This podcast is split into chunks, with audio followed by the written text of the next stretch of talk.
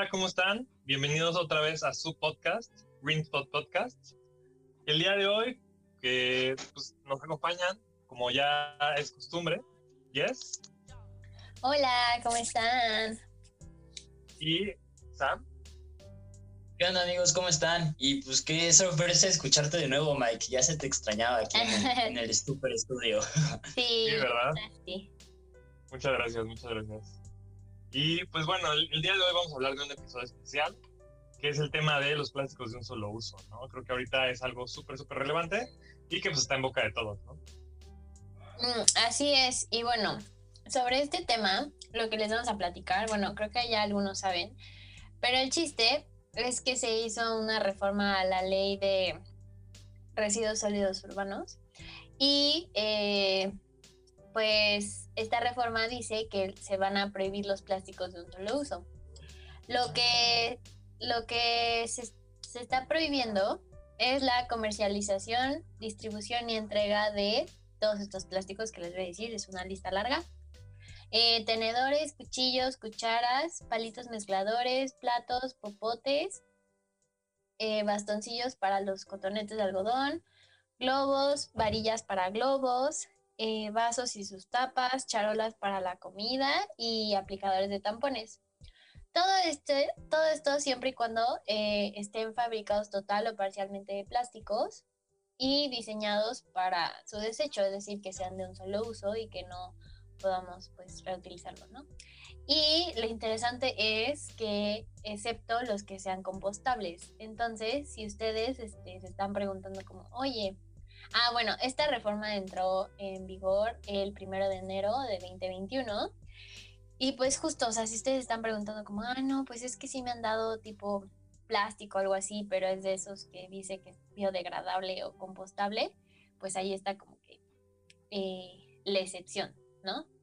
No, pues creo que algo súper importante es explicar el, el por qué llegamos a esta ley, ¿no? O sea, si a mí me preguntas y, por ejemplo, yo, simple mortal de la ciudad, chilango mortal de la Ciudad de México, pues veo esto y digo, oye, pues qué onda, ¿no? Oye, ¿cómo es que llegamos a esta ley que, pues en lo general a mí me gusta mucho porque creo que hay, hay que hacerlo, tenemos que quitar el plástico de nuestras vidas por todo lo que causa, microplásticos, contaminación, etc., etc., lo de toda la vida. Pero lo cool es ver cómo es que llegamos. Y es que esta ley parte desde cuando ciertas alcaldías, que luego ya se hizo toda la Ciudad de México, empezaron a separar la basura, ¿no? Y empezamos que, primero, lo primero, no orgánicos, sino orgánicos.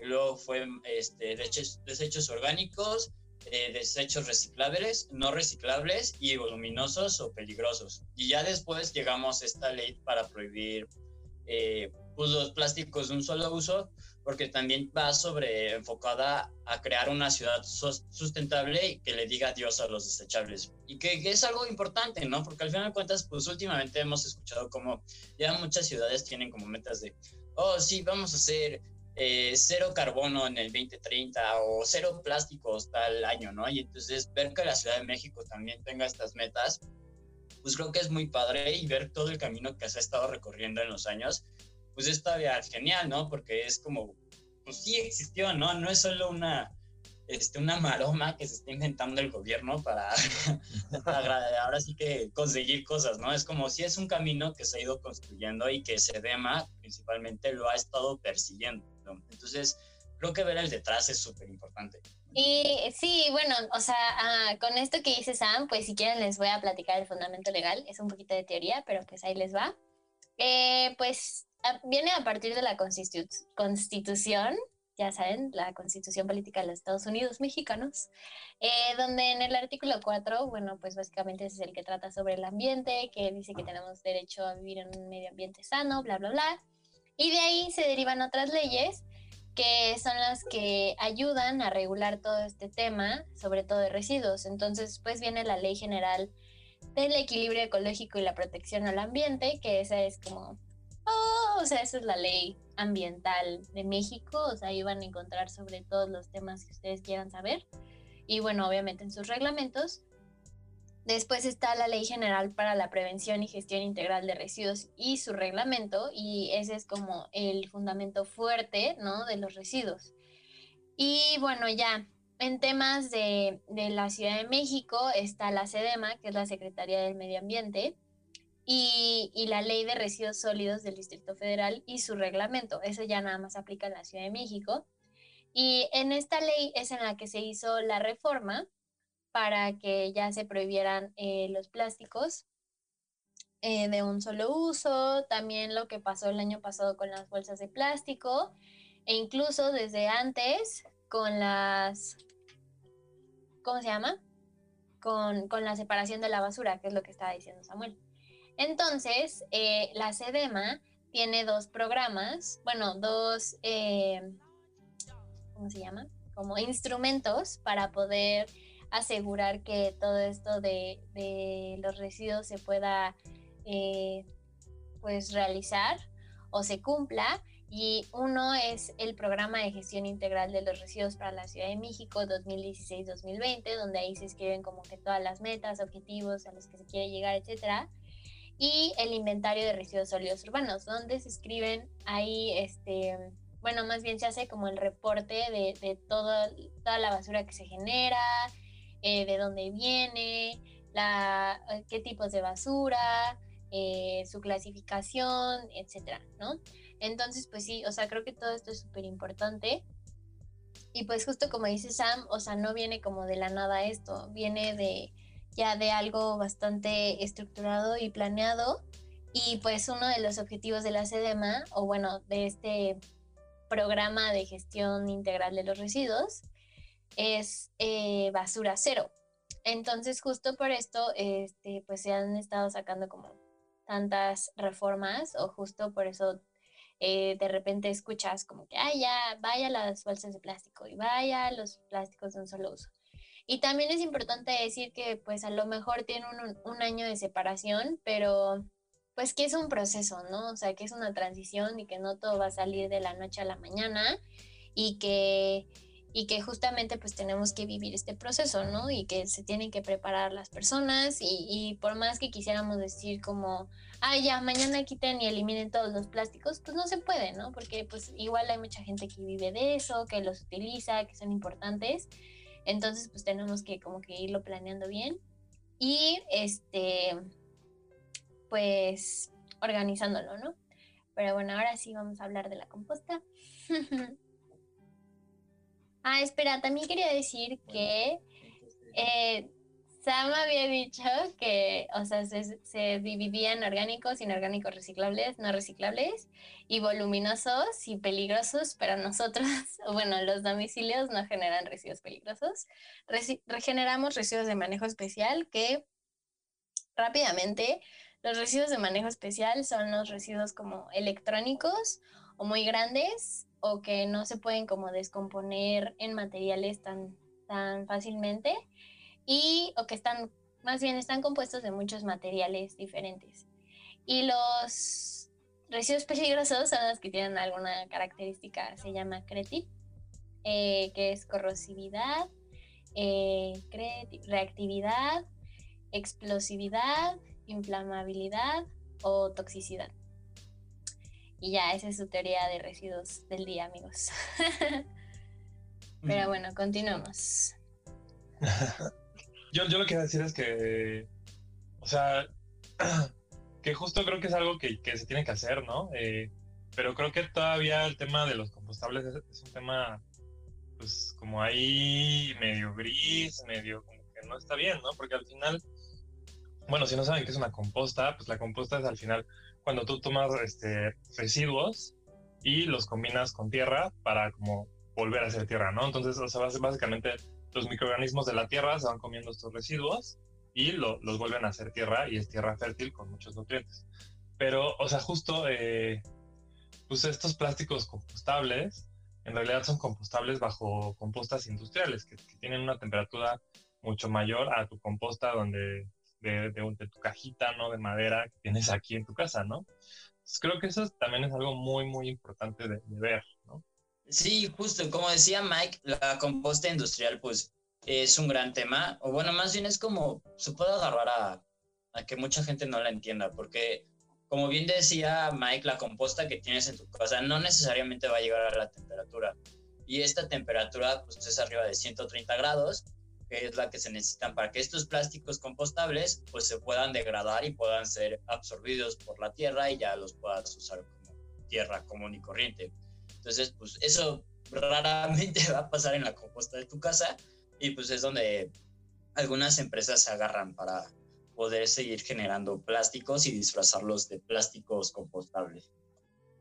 Sí, pues es que todavía quedan como muchos como hoyitos o gaps en la legislación y pues como son temas nuevos y aparte es tecnología nueva que apenas se está probando, entonces, o sea, te lo venden como, sí, es compostable y tú piensas que se disuelve en tres días o en agua o que llegan los bichos y se lo comen o algo así, y pues la verdad es que no, o sea, que, y volvemos otra vez a la parte esta de greenwashing, lo que sea, del tipo de lenguaje, ¿no? O sea, si es muy ambiguo y así, entonces pues yo recomendaría que siempre leamos como que las letritas de todo, porque muchos sí dicen como compostable y luego es súper chiquito como, pero en compostas industriales y bajo ciertas este, características, ¿no? Como temperaturas súper altas, eh, como una tonelada de composta, cosas así, entonces pues sí está complicado.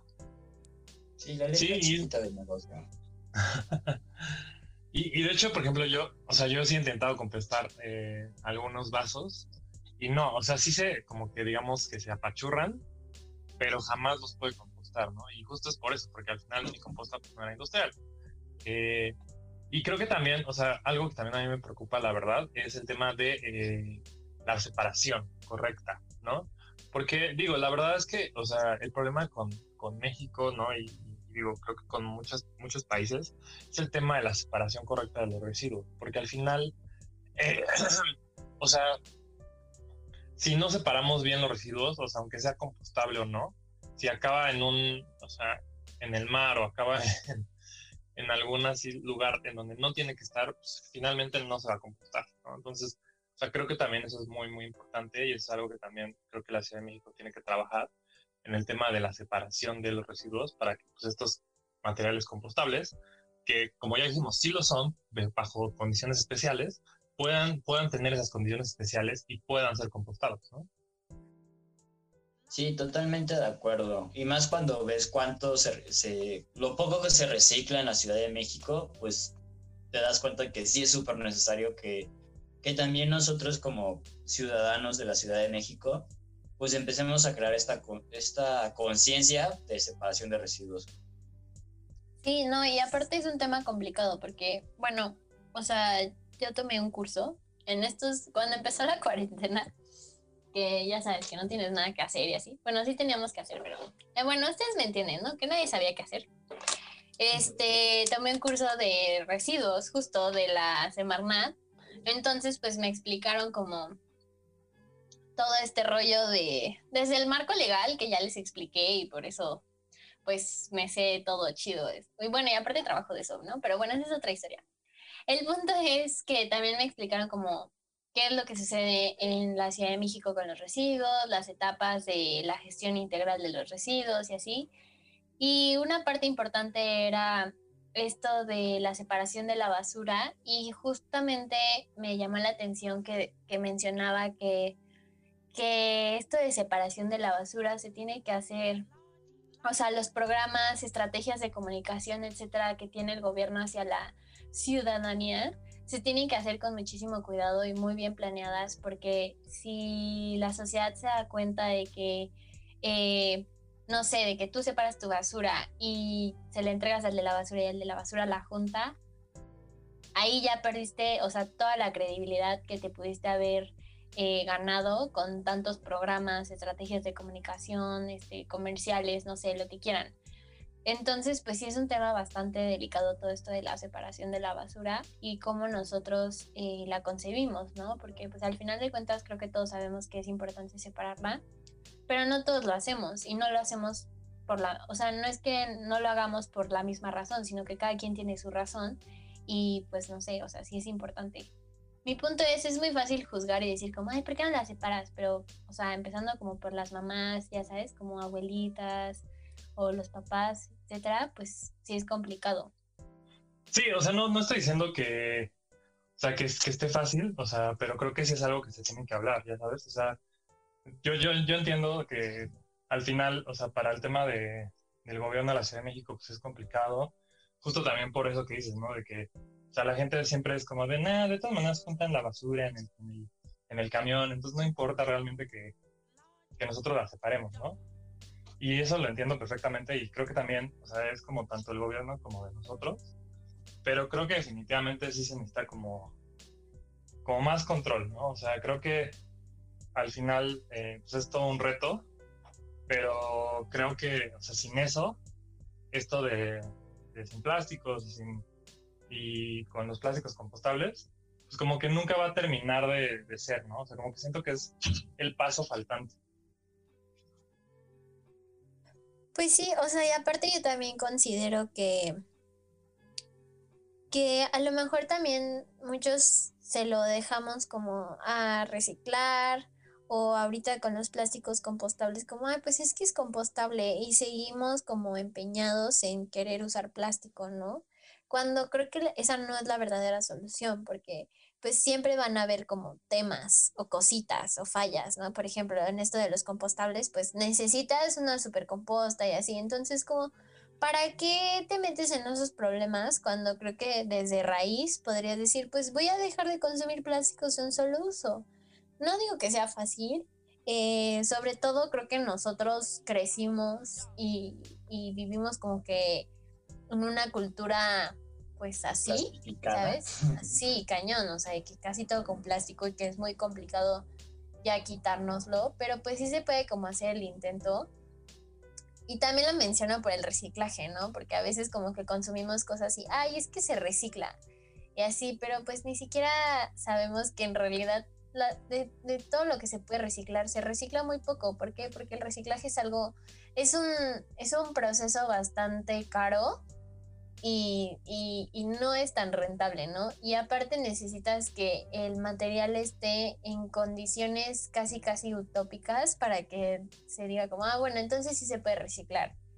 Entonces, pues no es como que todo se pueda reciclar y ya dejarlo como, ay, pues lo consumo, lo consumo, lo produzco, o sea, es invertir materia prima, invertir en suelo, invertir en recursos, producirlo, consumirlo, luego tirarlo y luego otra vez reciclarlo cuando pues simplemente todo eso se pudo haber evitado desde pues ya no lo consumo.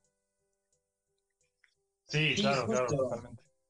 Y, y, aparte está como más gacho cuando te das cuenta que en la Ciudad de México se recicla menos del 10%.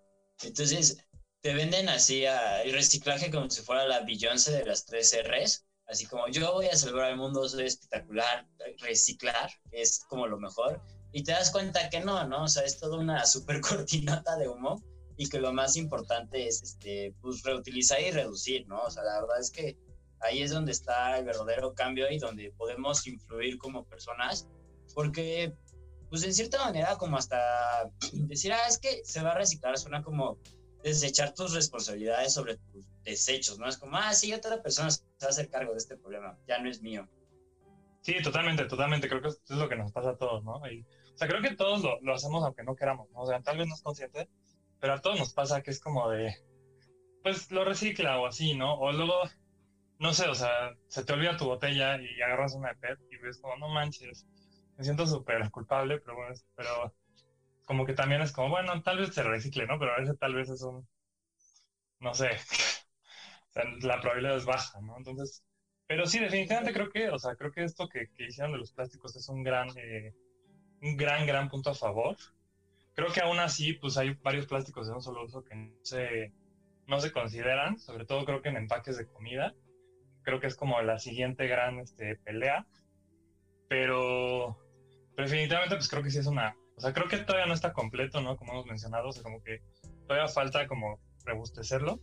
Pero definitivamente es una gran este, noticia.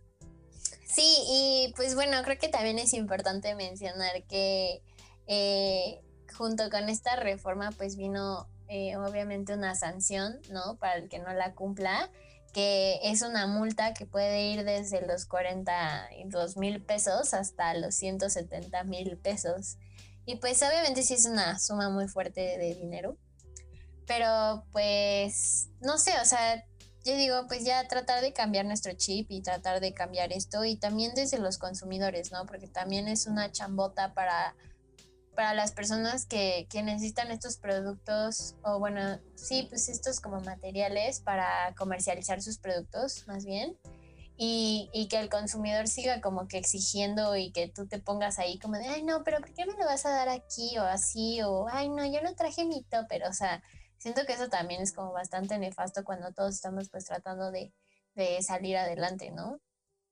Claro, porque si lo ves muy bien, ¿cuántos años no llevan diciendo como, ay, usa tu bolsa, usa más de dos veces tu bolsa, o compra una bolsa reusable, o hazte esto y haz esto? O sea, creo que sonará eh, muy feo, pero siempre nos han tratado de decir por las buenas y hacerlo por las buenas, y que pues pues si llega la multa y la neta si es una multota, pues es en plan de, güey, te lo tratamos de, de, hacer por las buenas, pero tú no quisiste y pues ni pedo, ¿no? Así son las cosas y si te pasas de, de listo, pues ahí te da tu multa, ¿no? ¿Para qué le juegas al vivo? Yes. No, y saben que creo que esa multa, o sea, es, es, bastante grande para negocios pequeños, pero no sé cómo vaya a ser como para negocios muy grandes, ¿ya saben? O sea, porque para negocios pequeños yo creo que es una multota y definitivamente es algo muy, muy importante. Pero para negocios grandes, no sé, ¿ustedes qué opinan de eso también? O sea, creo que también es algo que es, este, pues, pues hay que pensarlo, ¿no? También. Sí, tienes razón, o sea, como que, pues puede ser que para esos negocios como que sea como casi nada y les valga. Pero yo creo que no, porque pues se supone que todos, bueno, yo siempre soy muy optimista. Pero se supone que pues todos debemos de cumplir con la legislación.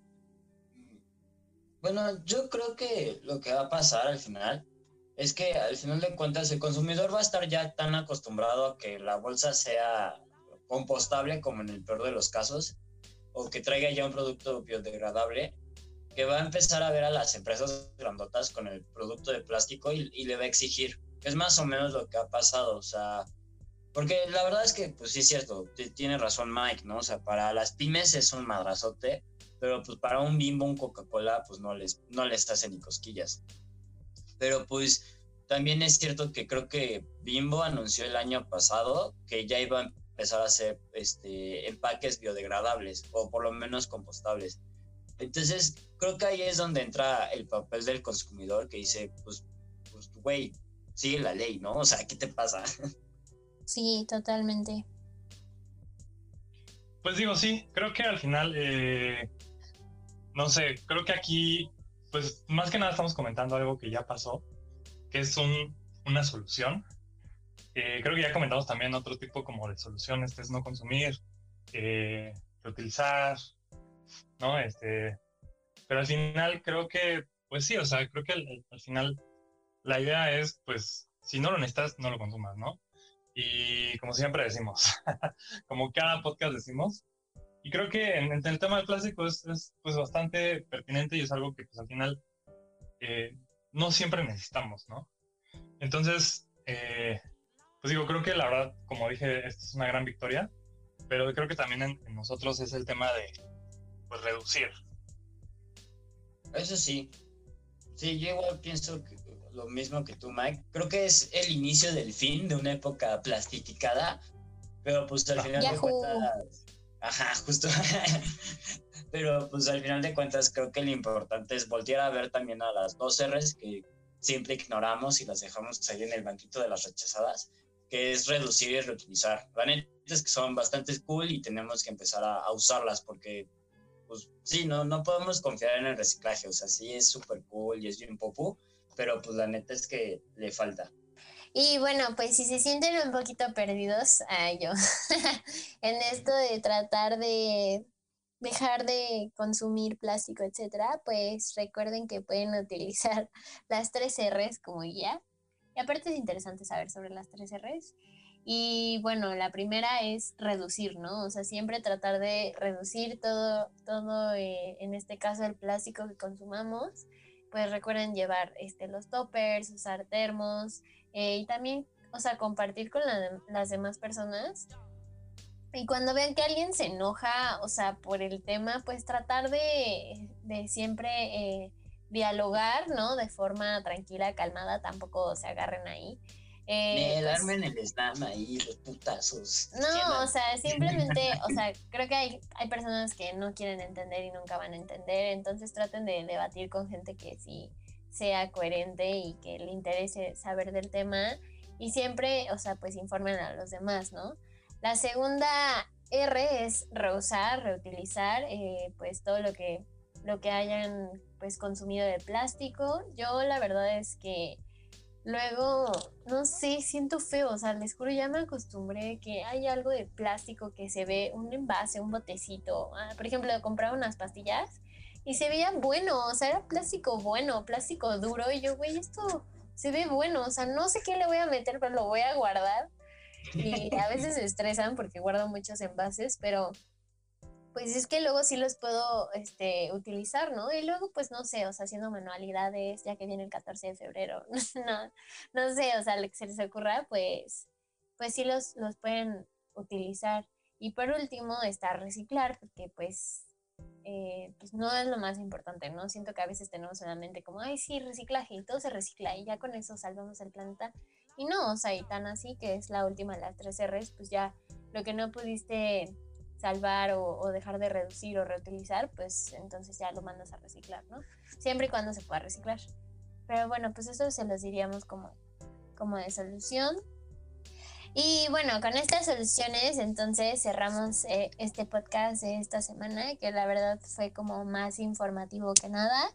Y pues ya saben que si les gustó este podcast, pues califíquenlo, compártanlo con sus amigos para que puedan eh, hablar del tema y le digan, ya ves, que dejes de consumir plástico, se te está diciendo, pero bueno. y no olviden seguirnos en las distintas plataformas de podcast, como Spotify, Apple Podcast, Anchor, Google, ya no sé cuál más. Y, y también en nuestras redes sociales, ¿no, Mike?